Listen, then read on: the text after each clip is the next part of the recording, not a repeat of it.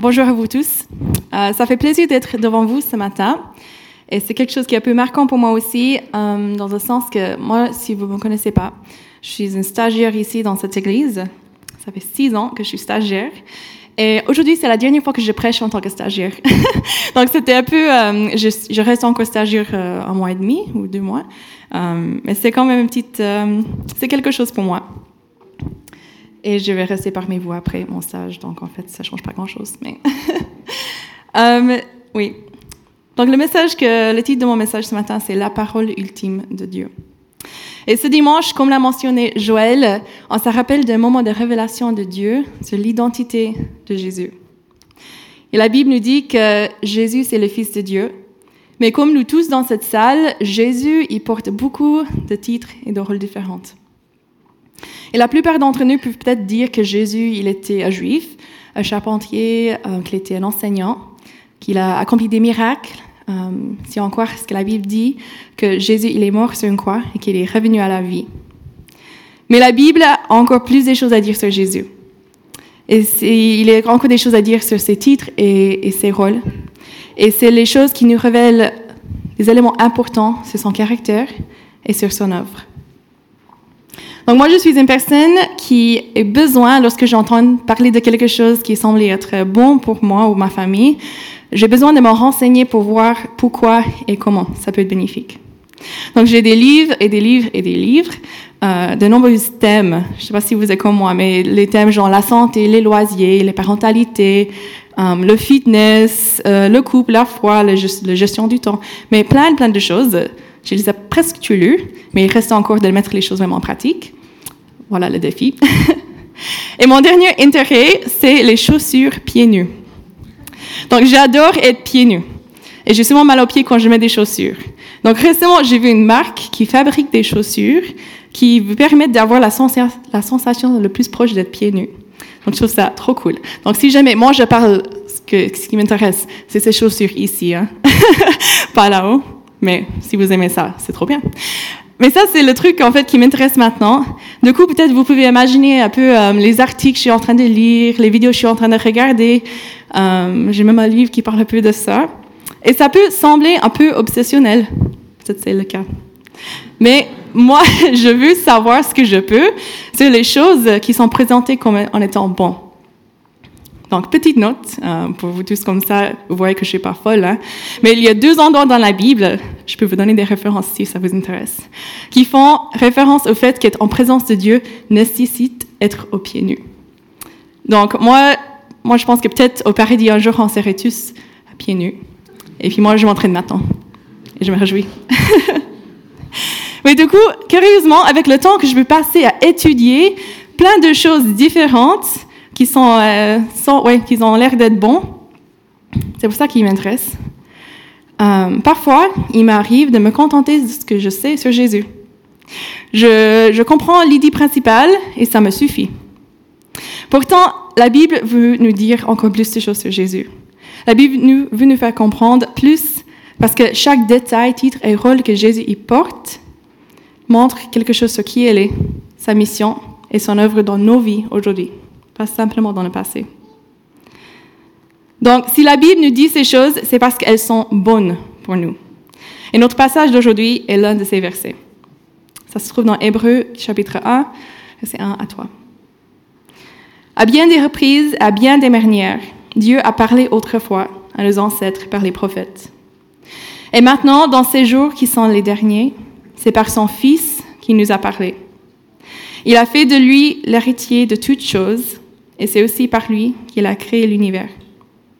Ce Fils est le rayonnement de la gloire de Dieu et l'expression parfaite de son être. Il soutient toutes choses par sa parole puissante. Et, après avoir accompli la purification des péchés, il siège dans les cieux à la droite de Dieu suprême. Donc le livre des Hébreux, parfois c'est un peu euh, technique, c'est un peu compliqué. Faut un peu creuser dans l'Ancien Testament pour comprendre euh, ce que ça veut dire, parce que le livre des Hébreux, c'est dans le Nouveau Testament. Et ces versets évoquent les rôles de Jésus. Peut-être trois rôles que vous connaissez pas, ou peut-être quelques-uns, ou, ou, les tous, mais moi, ça m'a pris du temps, en fait, pour voir ces choses, pour découvrir ces éléments. Et puis ces versets parlent des rôles de Jésus en tant que prophète, prêtre et roi. Ce sont les trois offices ou fonctions que Dieu il a mises en place à l'époque de l'Ancien Testament qui étaient nécessaires, donc les trois ensemble, pour avoir une relation avec lui. Et si vous êtes fort en histoire biblique, vous savez que quelques personnes ont parfois tenu deux de ces rôles, mais jamais trois, en tout cas jusqu'à Jésus. Donc, que signifie le fait que Jésus soit prophète, prêtre et roi? Eh bien, on va regarder ça ensemble maintenant. Donc, Jésus, le prophète. Les prophètes ont transmis la parole de Dieu à son peuple. Ayant eux-mêmes une relation avec Dieu, ils avaient la tâche de proclamer le caractère de Dieu, sa volonté et son plan à, son peuple. Et en tant que croyant aujourd'hui, avec le Saint-Esprit et une Bible qui est assez facile à accéder, on ne réalise probablement pas, mais à l'époque des prophètes, les gens recevaient des messages de Dieu plus en tant que groupe, par un messager qu'en tant qu'individu. Les prophètes étaient des hommes et des femmes qui ont été choisis par Dieu pour dire la vérité, souvent dans les moments euh, qu'ils étaient sombres. Leur mission était rarement facile. On peut lire plein d'histoires qui sont euh, très violentes, qui concernent les prophètes. Et ce qui est vraiment dommage, c'est que leur message était souvent ignoré. Donc Moïse, personnage assez connu par des chrétiens, et il a été le premier grand prophète. Mais Dieu a parlé à travers lui d'un prophète encore plus grand à venir. Donc, dans Deutéronome, assez au début de l'Ancien Testament, c'est écrit Je vais leur susciter un prophète comme toi. Je mettrai mes paroles dans sa bouche et leur transmettra tout ce que je lui ai ordonné. Et si quelqu'un refuse d'écouter, ce qu'il dirait à de ma part. Je lui en demanderai compte moi-même. Donc ça, c'était un peu mystère pour tous les gens de l'Ancien Testament, toutes les, années euh, qu'ils ont suivi. Et puis dans le livre de Jean, dans le Nouveau Testament, on découvre que Jésus est le prophète qui a été annoncé par Moïse. C'est Jean 5, 46, si jamais. Mais Jésus, il est bien plus grand que tous les autres prophètes dans l'Ancien Testament, pour deux raisons. Le premier, c'est qu'il est celui sur lequel le prophétie portait. Ils ont parlé, les prophètes, de plein de choses actuelles dans le moment qui concernait le peuple, ce qu'ils étaient en train de vivre. Mais chaque fois, il y avait toujours une prophétie de cet roi qui allait venir, cet sauveur, ce prophète de Dieu. Et puis ça a resté flou, ça a resté un mystère pendant des années. Et puis la deuxième chose, c'est que Jésus n'était pas simplement un messager qui transmet la parole de Dieu. Il est Dieu. Du coup, il est la source du message. Donc les prophètes commençaient souvent le message euh, en disant l'Éternel dit, mais Jésus commençait ses enseignements en disant Moi, je vous dis. L'autorité des prophètes venait du fait que leurs messages ont été donnés par Dieu. Mais l'autorité de Jésus dans ses enseignements, euh, dans ses messages, ses miracles, ses actes, dans ses prophéties, vient du fait qu'il est Dieu. C'est pourquoi Jésus est le plus grand prophète et continue à délivrer au monde le message qui est le plus digne de confiance et qui fait autorité sur le caractère et la volonté de Dieu. Maintenant, on passe, on a dit prophète, prêtre, maintenant on passe à Jésus le prêtre. Et les prêtres, ils offraient des sacrifices, des prières et un culte à Dieu en nom du peuple. Le péché empêchait ceux qui croyaient en Dieu d'entrer dans sa présence, parce que le péché crée une fossé naturelle, une séparation entre l'homme et Dieu. À cette époque, cette fossé ne pouvait pas être comblée que d'une manière très spécifique et exigeante. Et en fait, aujourd'hui, c'est toujours le cas, mais c'est un peu différent. On va parler de ça plus tard. Et par des pratiques de purification et de sacrifice, les prêtres de l'Ancien Testament rendaient le peuple de Dieu rituellement propre ou acceptable devant Dieu. Ils étaient appelés une séparation stricte du péché, et une sainteté, une pureté stricte. Et tout cela pour pouvoir offrir un sacrifice à Dieu. Donc c'est les prêtres, ils venaient d'une même famille. Donc c'est pas les gens ils ont dit oh mais moi je veux être prêtre parce que comme vous voyez c'était pas tout facile. Mais c'est les gens qui ont été nommés par Dieu qui ont reçu cette responsabilité et aussi du coup des bénédictions. Donc le livre des Hébreux nous dit que maintenant, Jésus est notre grand prêtre.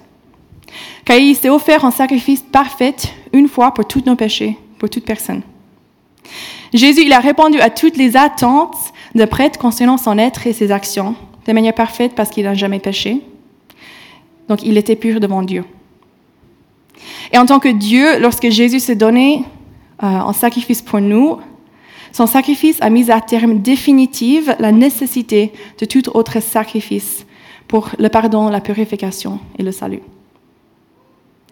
Et les prêtres, ils étaient des intermédiaires, donc c'est les personnes qui étaient entre les peuples, le peuple et Dieu. Donc eux seuls pouvaient entrer dans la présence de Dieu, dans une salle dans le temple qui s'appelait le lieu très saint. Et ils pouvaient aller dans cette salle, dans la présence de Dieu, seulement une fois par an. Donc ils représentaient les péchés de leur nation et leurs sacrifices. Et leurs prières et leurs louanges représentaient les prières et les louanges du peuple. Donc aucune autre personne ne pouvait entrer dans la présence de Dieu à cause de son péché.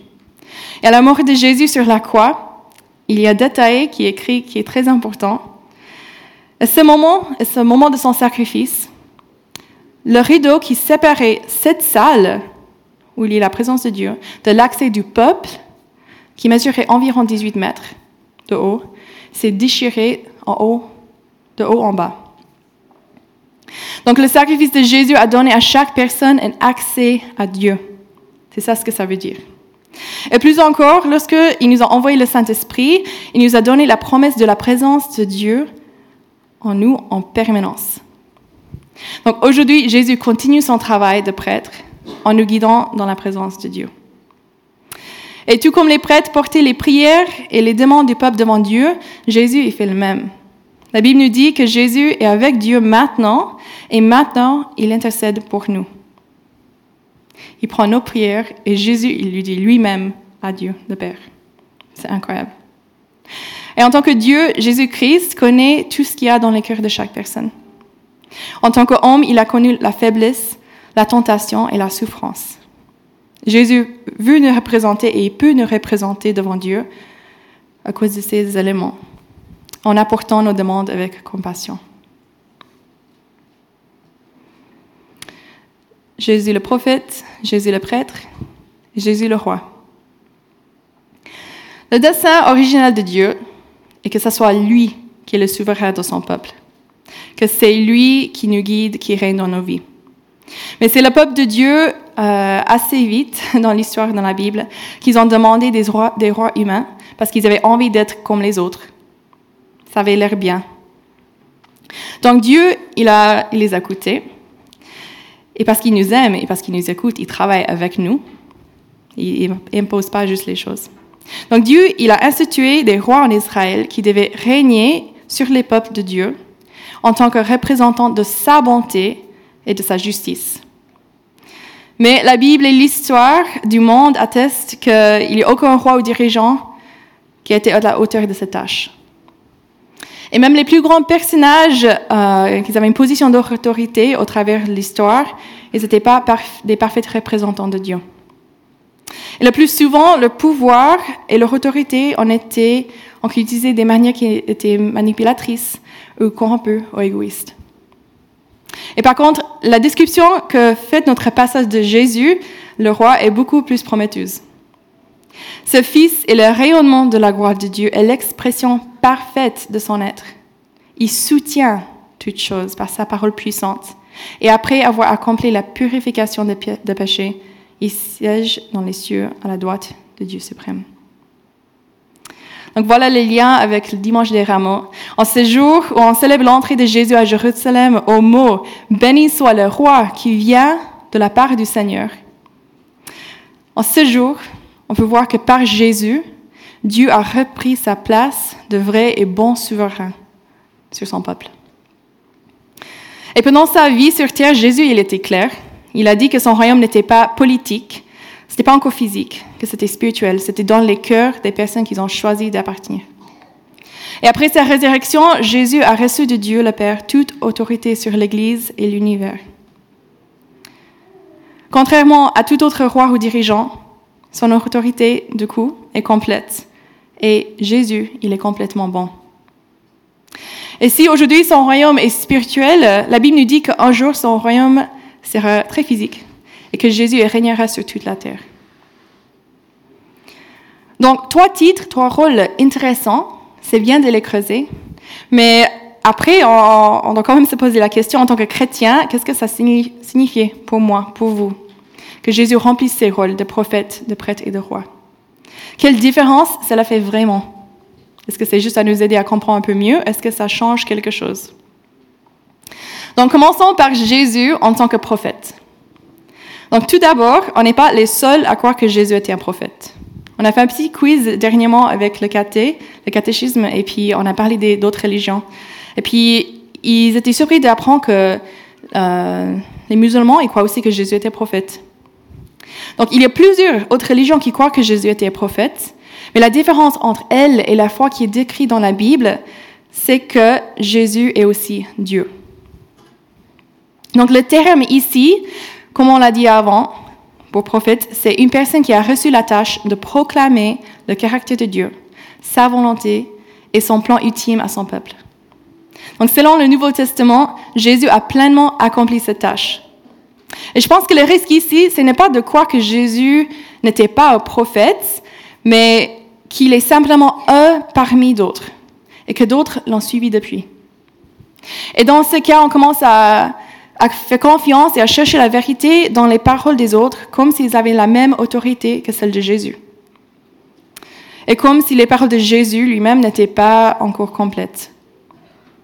Mais notre passage nous dit, Dieu a parlé autrefois à nos ancêtres par les prophètes. Et maintenant, dans les jours qui sont derrière, derniers, c'est par son Fils qui nous a parlé.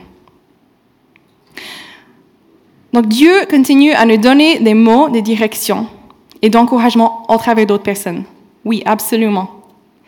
Dieu peut donner des prophéties au travers des gens, pour toi, pour moi, pour l'Église. Mais il a révélé, le sens de la vie et son grand plan déjà à travers Jésus. Donc toute autre prophétie ou enseignement doit être perçu à la lumière des enseignements de Jésus et à l'ensemble de la Bible avant d'être accepté comme vérité. Et il ne peut pas ajouter des éléments que la Bible ne parle jamais. Donc, lorsqu'on accorde plus de foi aux intellectuels, orateurs ou auteurs chrétiens, hein, Passer au moderne qu'à la Bible elle-même, on risque de s'éloigner de la vérité que Dieu a révélée à travers Jésus. Et des personnes peuvent être utilisées par Dieu pour nous aider à comprendre notre foi et à nous encourager. Mais la Bible et les paroles de Jésus qu'elle contient sont complètes. Il ne doit pas avoir des choses un peu bizarres qui s'ajoutent. Et s'il y a des choses qui vous faites un peu, je ne suis pas sûre, on revient à la Bible, on revient à Jésus. Et si on accepte Jésus comme en étant plus qu'un prophète humain, mais comme Dieu lui-même, on peut compter sur les promesses qu'il a proclamées. Il a proclamé des promesses de salut par la foi seule en Jésus, des promesses de la protection et la provision de Dieu et sa fidélité, les promesses de sa bonté et de sa justice, et les promesses de notre espérance à venir. Et qu'on oublie que Jésus est notre seul prêtre, une fois pour toutes. Cela peut être douloureux. Lorsqu'on oublie que Jésus a payé le prix pour notre salut sur la croix, on essaie souvent de le payer par soi-même. On ne peut pas négliger le fait que la Bible dit que le péché existe et qu'il y a un sacrifice à faire pour être proche de Dieu. On ne peut pas faire semblant que ce n'est pas écrit, que ce n'est pas une vérité. Le résultat de de ne pas laisser la place à Jésus d'être euh, le prêtre, notre grand prêtre, notre foi, peut souvent être du coup la culpabilité. Ça peut être euh, des efforts tout le temps ou l'épuisement. On ne peut pas payer le prix que Jésus a payé, et c'est pour ça qu'il a payé lui-même. Et on est pardonné et purifié par la foi en lui. Et avec Jésus comme prêtre, ce n'est pas la culpabilité qui doit nous envahir, mais la paix. Et depuis Jésus, la Bible nous dit que si on veut avoir une relation avec Dieu, il n'est plus nécessaire de faire par l'intermédiaire d'un prophète, d'un pasteur ou d'un lieu spécifique. Dieu, il a déchiré le rideau. La seule personne entre toi et Dieu est Jésus. Et Jésus, son désir, c'est de te conduire à Dieu.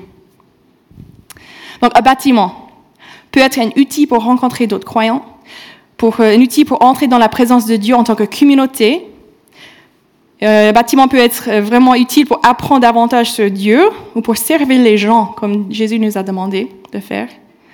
Mais depuis le sacrifice de Jésus, toutes ces choses peuvent aussi être faites en dehors d'un bâtiment d'église. Et les pasteurs sont des personnes formées à l'étude biblique, appelées par Dieu. On espère, euh, parfois il y a des, des choses qui arrivent qui ne sont pas justes.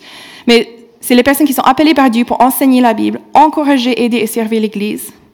Dieu utilise les pasteurs, mais attention à ne pas mettre le pasteur à la place de Jésus.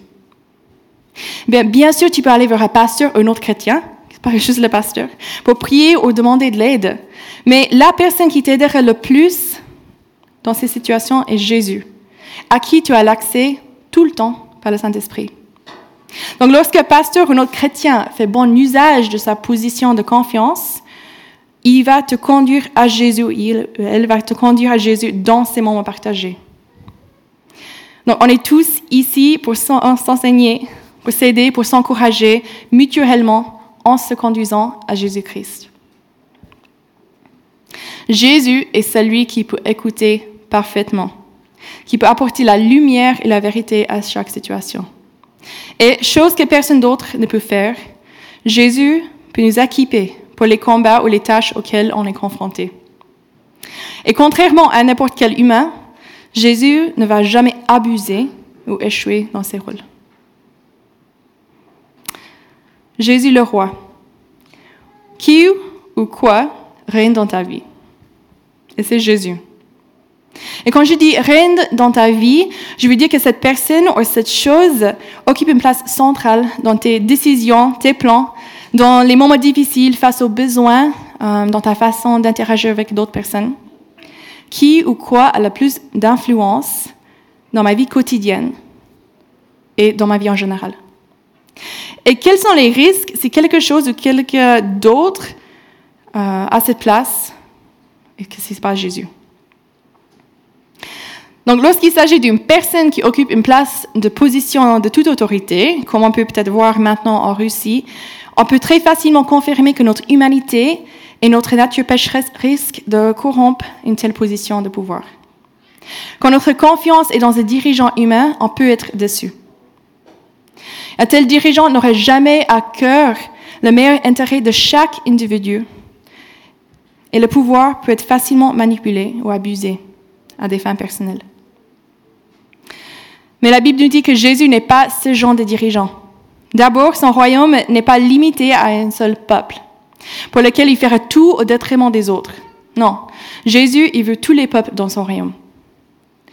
Et ses rois prêtres connaissent les besoins de tous ces sujets et les prend à cœur. Son règne est un règne de vérité, de paix, de liberté et de sécurité. Il y a peu de nations qui vivent ça pleinement avec leurs dirigeants et leurs rois.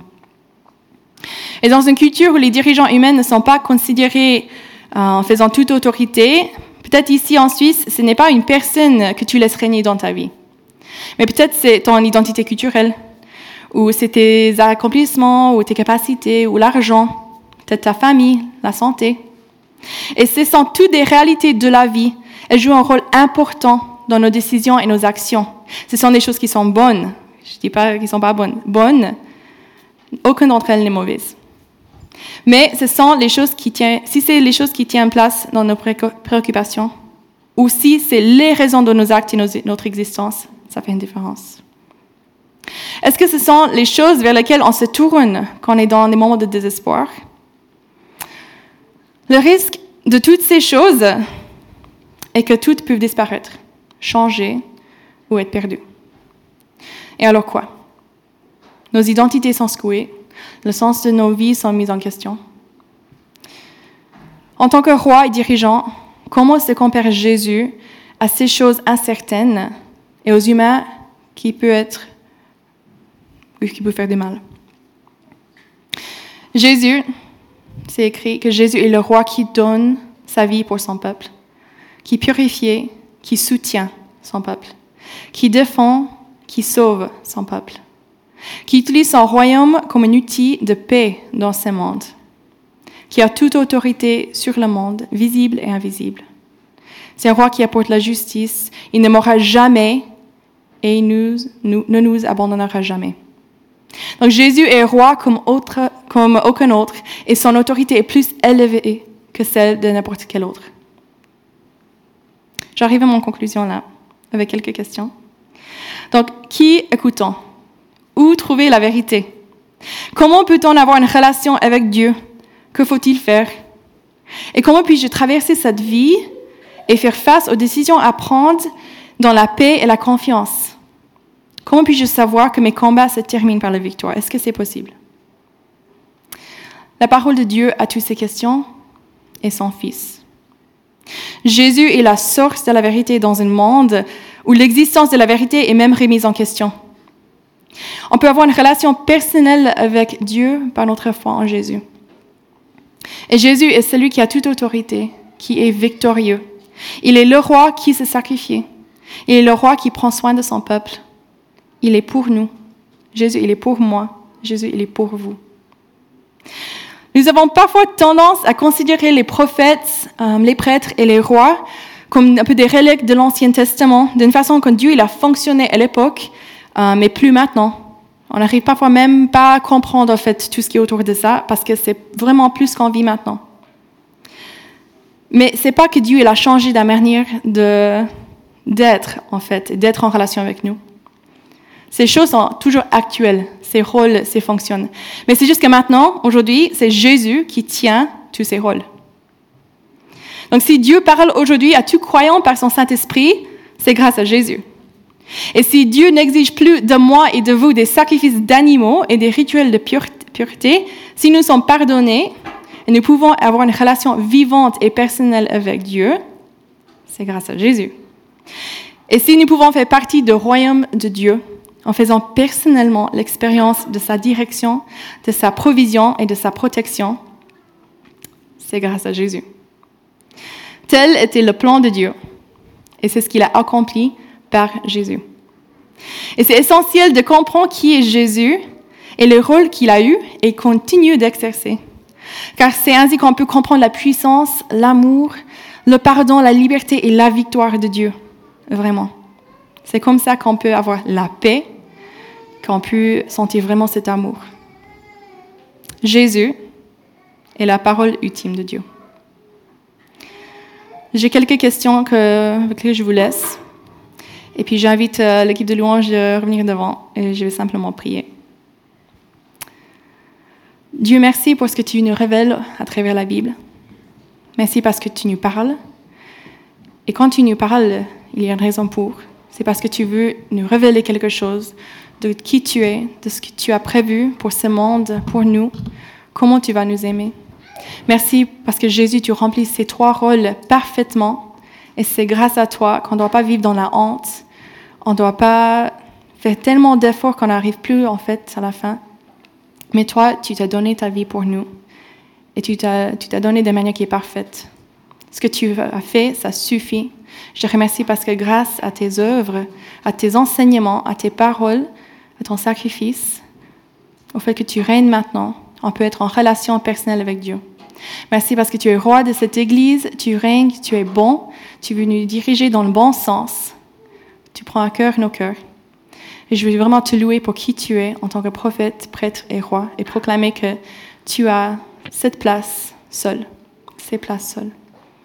Je demande que tu viens parler à des personnes qui sont présentes, qui ont peut-être besoin de, lâcher une culpabilité, qui ont peut-être besoin de lâcher le contrôle d'une de ces, ces rôles qu'ils sont en train de porter ou qu'ils ont donné à quelqu'un d'autre qui l'abuse. Qu'on puisse comprendre ce que toi, tu veux nous dire ce matin, Jésus, l'amour que tu veux nous montrer, la vérité que tu veux nous apporter. Merci parce que c'est ça que tu veux faire. On ne doit pas te demander c'est ça que tu veux faire, ce que tu vas faire. Je te remercie parce que tes paroles sont parfaites et viennent de ton cœur. Amen.